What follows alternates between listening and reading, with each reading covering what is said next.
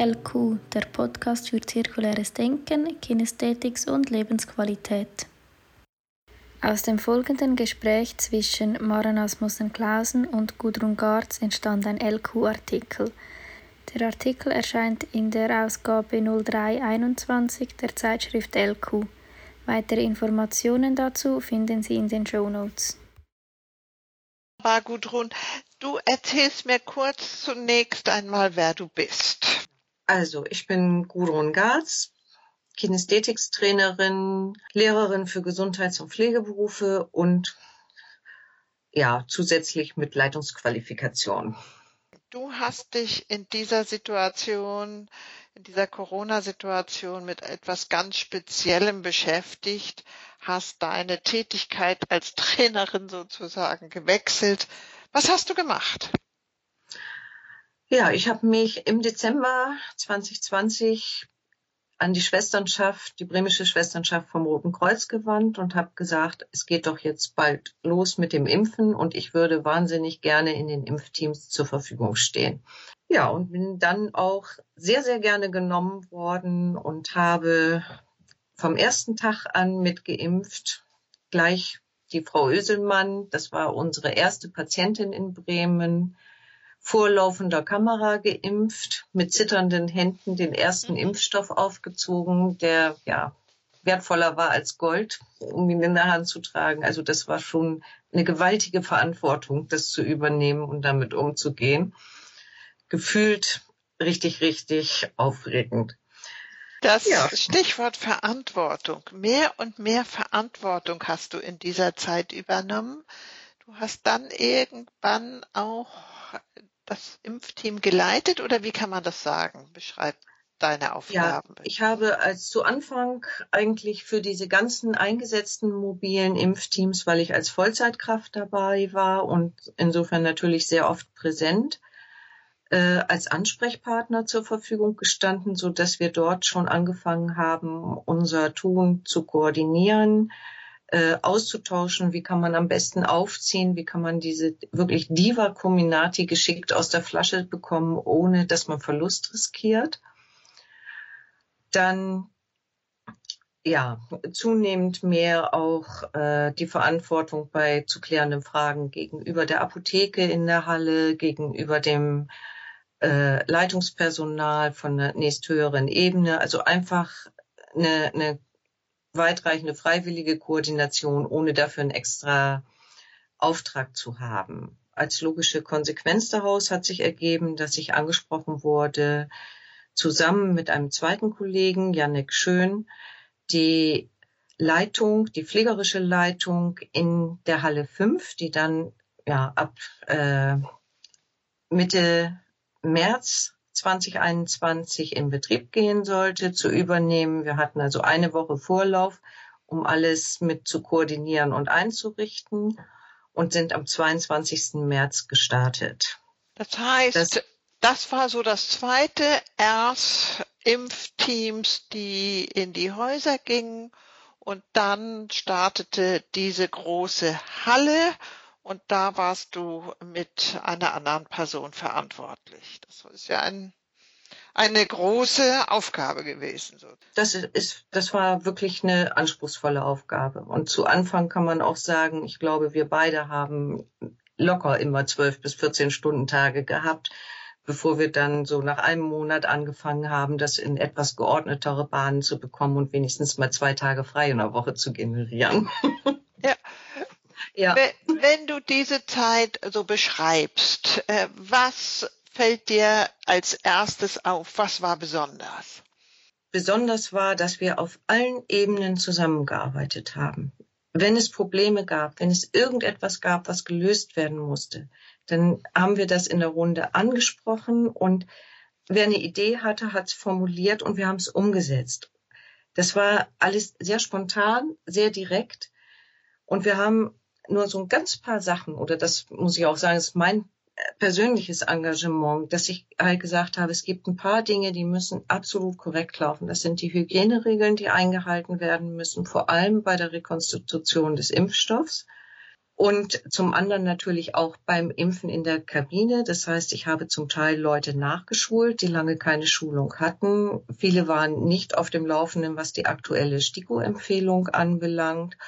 Und ja, einfach dafür gesorgt, dass wir auf äh, aktuellem Stand geimpft haben und aufgezogen haben und organisiert haben im Miteinander.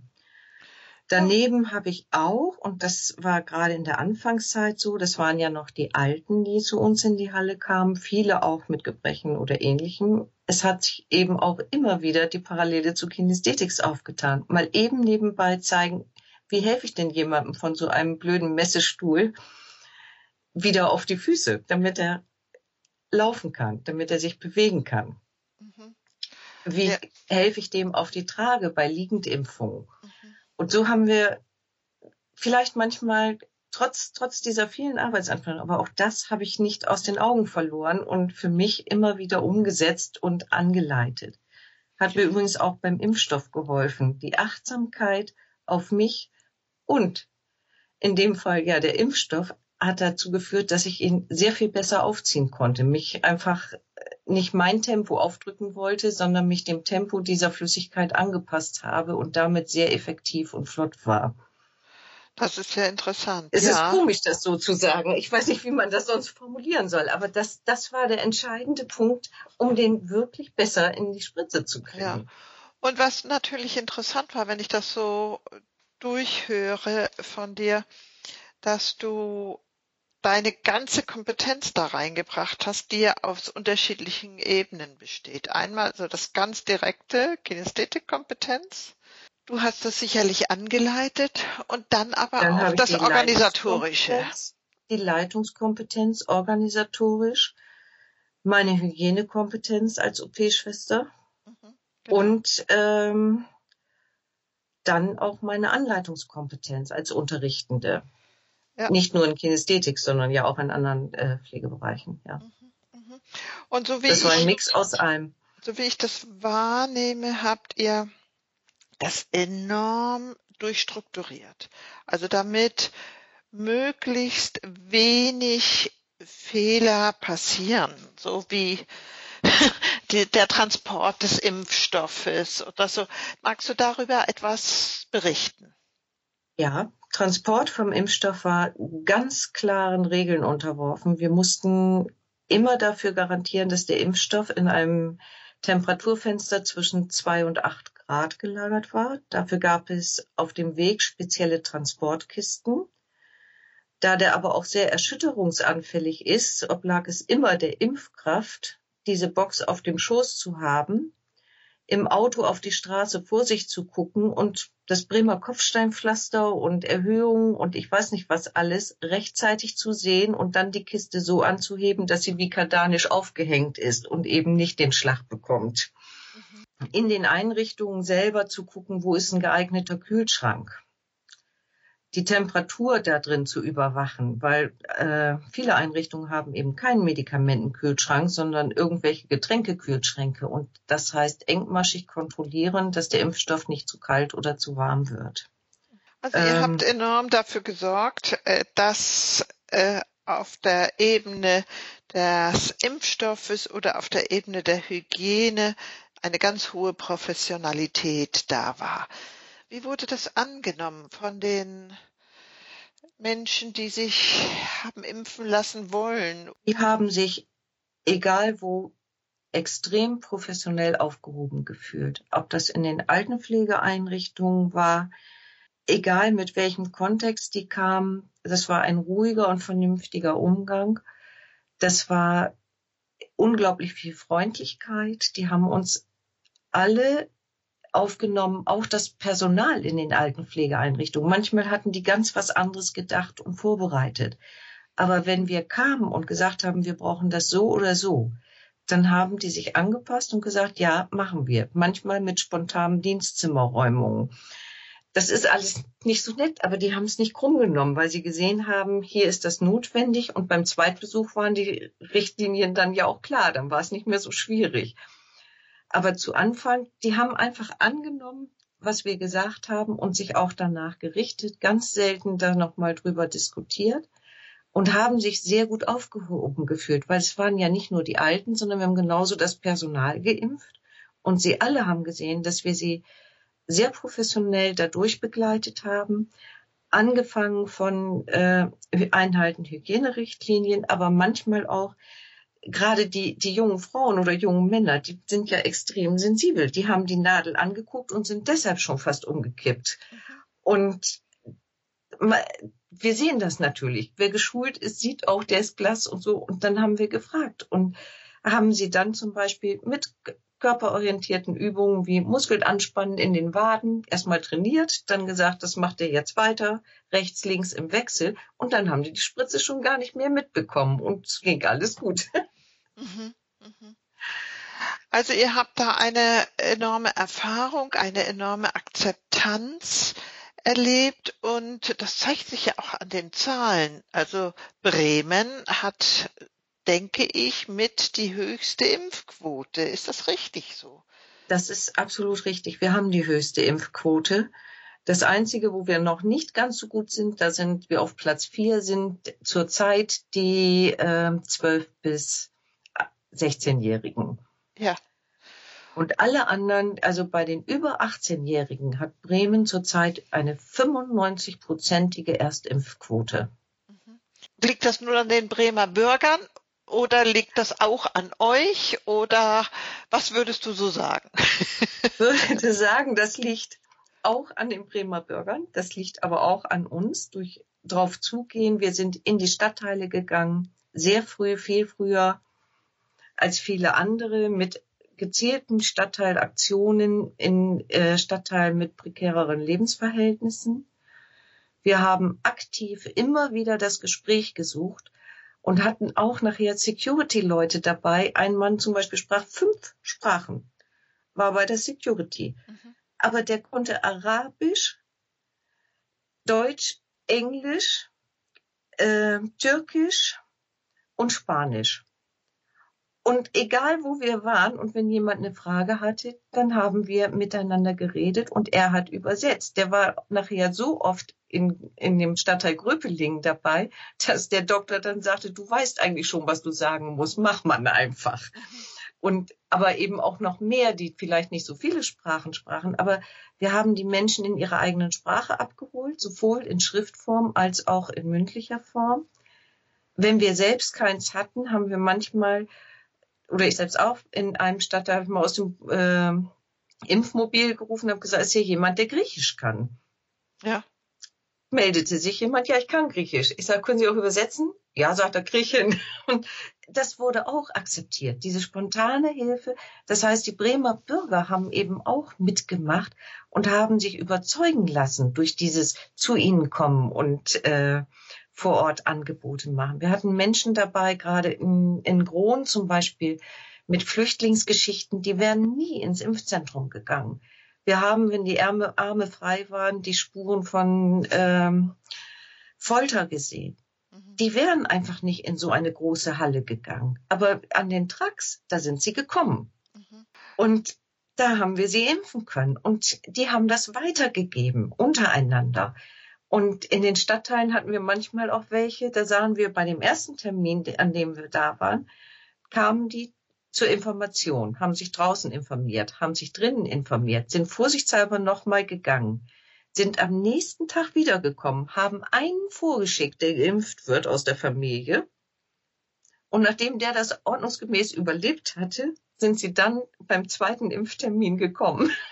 Ja. Das, die, die erkennt man ja wieder, wenn sie so oft da waren. Und ja, oder in den Stadtteilen, eine Frau hat mich da mal angesprochen, sagte, wie sieht das eigentlich aus, wenn jemand keine Papiere hat?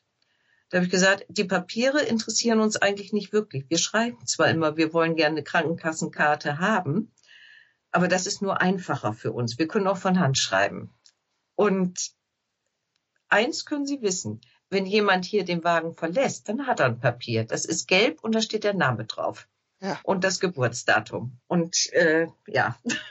Ja, und daraufhin, wir brauchten das Wort illegal nicht aussprechen, aber das war genau der Weg, wie sie das, und, und die weiß, wen sie informieren muss. Wir kommen an die nicht ran, offiziell.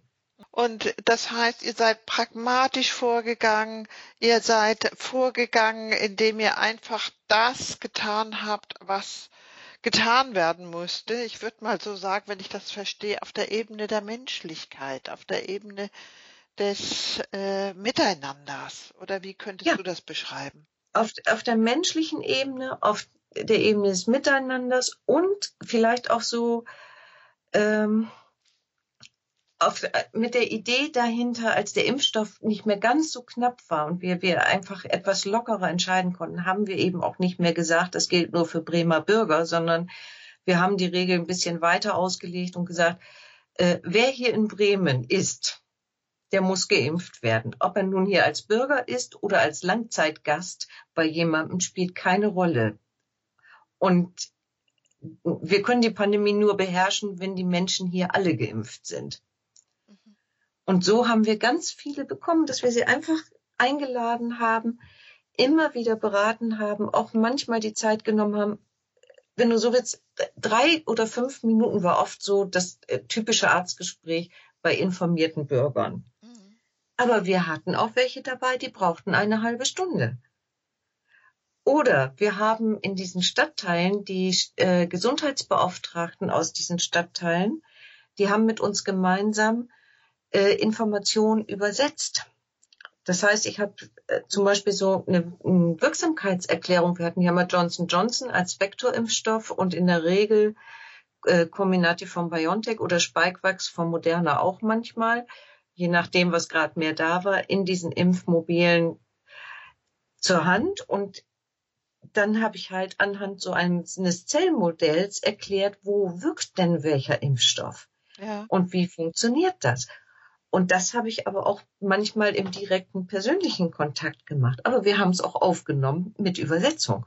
Ins Kurdische, ich glaube Russisch und noch irgendwas haben sie genommen. Das weiß ich jetzt gar nicht mehr. Das war immer zwischendurch auf die Schnelle. Aber ja.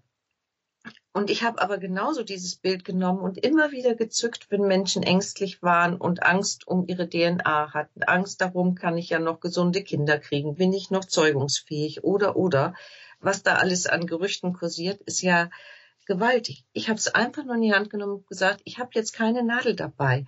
Ich will sie auch gar nicht bedrängen, aber ich fände es nett, wenn ich es einmal erzählen darf. Ja, das finde ich sehr interessant. Das, das heißt, du hast die Leute aufgeklärt, du hast ihnen Informationen gegeben, du hast das auf anschauliche Art und Weise getan.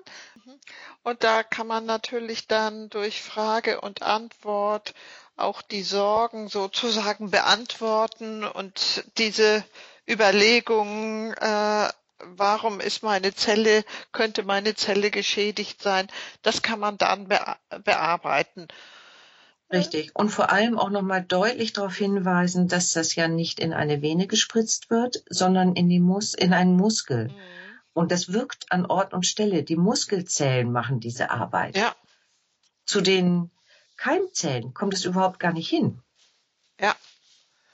Es ist vielleicht auch wichtig, das nochmal zu verstehen und nochmal zu erkennen. Da gibt es, ja. Äh, da gibt es ja sehr viel, ja, Sorge diesbezüglich. Ich glaube, die größte Sorge ist, dass die so neuartig entwickelt sind, dass man die Langzeitfolgen noch gar nicht absehen kann. Oder wie würdest du das sehen, wenn du so hörst, was Wobei die größten die Menschen, Sorgen sind. Ja, die Langzeitfolgen sind auch etwas, was die Leute immer denken, wobei sie denken, Langzeitfolgen heißt, es passiert lange nach der Impfung. Mhm. Es ist aber so, dass Langzeitfolgen bedeuten, dass Reaktionen, die relativ kurz bis zu 14 Tagen ungefähr nach der Impfung auftreten können als Nebenwirkungen, dann über lange Zeit oder eben gar nicht wieder weggehen. Mhm. Das ist eine Langzeitfolge. Ja. Nicht, dass es erst nach langen Jahren entsteht. Das ist schon mal das Erste, wo man wissen muss, was haben wir eigentlich als Problem. Und dann, was das Tempo anbelangt, das habe ich eben auch oft gesagt. Wir haben normalerweise, wenn etwas Neues in der Medizin entwickelt wird, immer wieder die Problematik, es müssen Anträge geschrieben werden, dann wird vielleicht für 1000 Menschen eine Impfstudie genehmigt, dann schreibt man wieder Anträge bis zum Umfallen, bis man dann vielleicht für die nächsten 1000 eine Impfstudie bekommt. In diesem Fall durch die Pandemie hat sich das drastisch verändert. Die Firmen, die daran gearbeitet haben, die mussten keinen Antrag schreiben, die wurden gefragt, was braucht ihr? Und haben einfach das Paket an Geld rübergeschoben bekommen. Natürlich schon mit einer gewissen Begründung, aber die hatten plötzlich so viel Geld zur Verfügung, dass sie Studien gleich mit mehreren zigtausend Menschen haben laufen lassen können. Außer der allerersten kleinen Pilotstudie, die man immer nur im kleinen Rahmen macht. Aber die Studien drei, das waren ja dann schon mit 40.000 Teilnehmern. Und das ist eben auch etwas, was ganz unüblich ist und ganz ungewöhnlich. Das forciert das Tempo natürlich gewaltig, wenn das Geld da ist, um die Studien in kürzester Zeit durchziehen zu können. Und mRNA ist gar nicht so neu. Die ursprünglich angesetzte Forschung dafür, muss jetzt lügen, war irgendwann schon in den 60ern in den USA von einer Ungarin, die dahin gegangen ist und mit dieser Idee zuerst gearbeitet hat. Und eben auch unsere beiden von BioNTech haben ja schon seit Jahren, zwar mit einem anderen Ziel in der Krebstherapie, mit mRNA gearbeitet. Also grundsätzlich das Prinzip ist ja schon in der Forschung viel länger dabei. Mhm. Nur die Korrelation mit Impfstoffen, die ist neu gewesen. Ich danke dir für diese Aufklärung.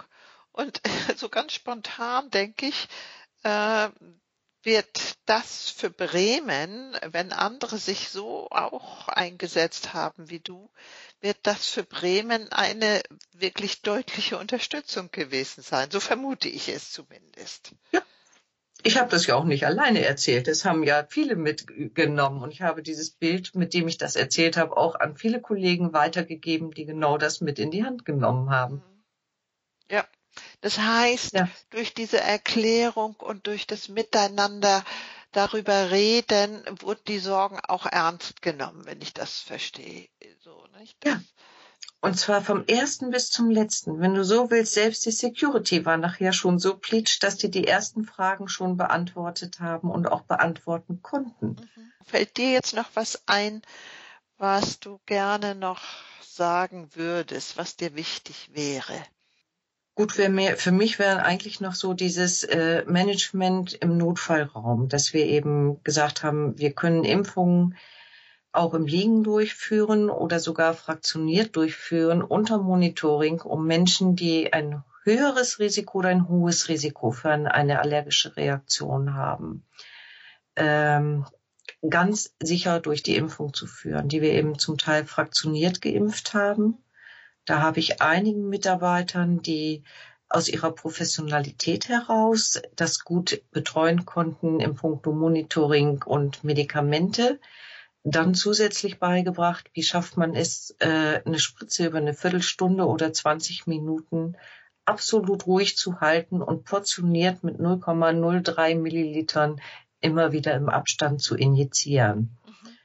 Dafür braucht man ja selber eine Position, die in absolute Haltungsposition geht, ohne dass man da zwischendurch korrigieren muss. Das heißt, man muss für sich herausfinden, wie geht das bequem und wie kann ich das über die ganze Zeit mit einer gut regulierten Spannung halten.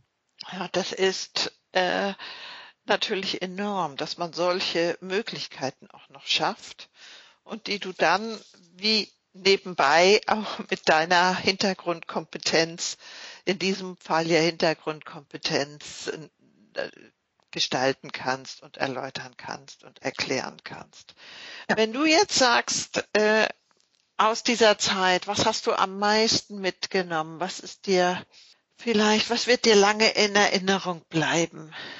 Dieser absolute Teamzusammenhalt. Ja. Im Grunde genommen kann man sagen, äh, das Du war in der Halle von Anfang an selbstverständlich, egal mit wem, egal in welcher Hierarchiestufe.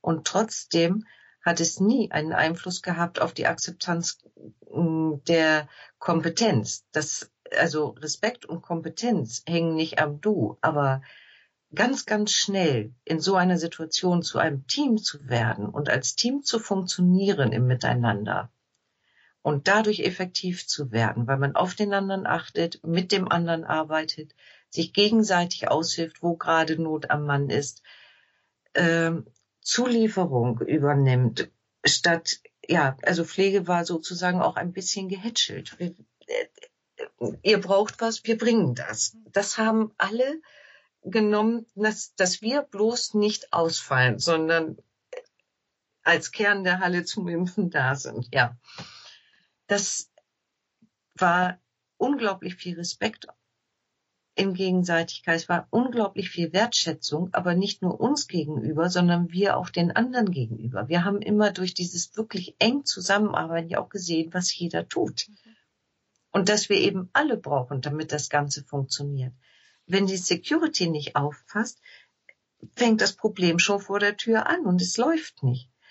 Selbst die Bremer Polizei, wir haben einen Anruf getätigt und sie haben für uns eine Gasse durch die Querdenker-Demo geschaffen, damit wir keinen Impfstoff wegschmeißen mussten und uns der verfällt. Weil Bremen durfte nur eine Stunde spritzen und nicht länger. Ich denke, dieses äh, hast du ja auch mit reingetragen, diese Haltung, dieses Miteinander. Und meine These ist, das ist auch ein Teil des Erfolges. Man wird es nie genau wissen können, aber es ist schon etwas Besonderes und ich wünsche dir und ich wünsche euch, dass ihr jetzt für die nächsten Schritte, ja, diese Erfahrungen mitnehmen könnt. Ich danke dir für das Gespräch. Ich danke dir. Das war LQ, der Podcast für zirkuläres Denken, Kinästhetik und Lebensqualität.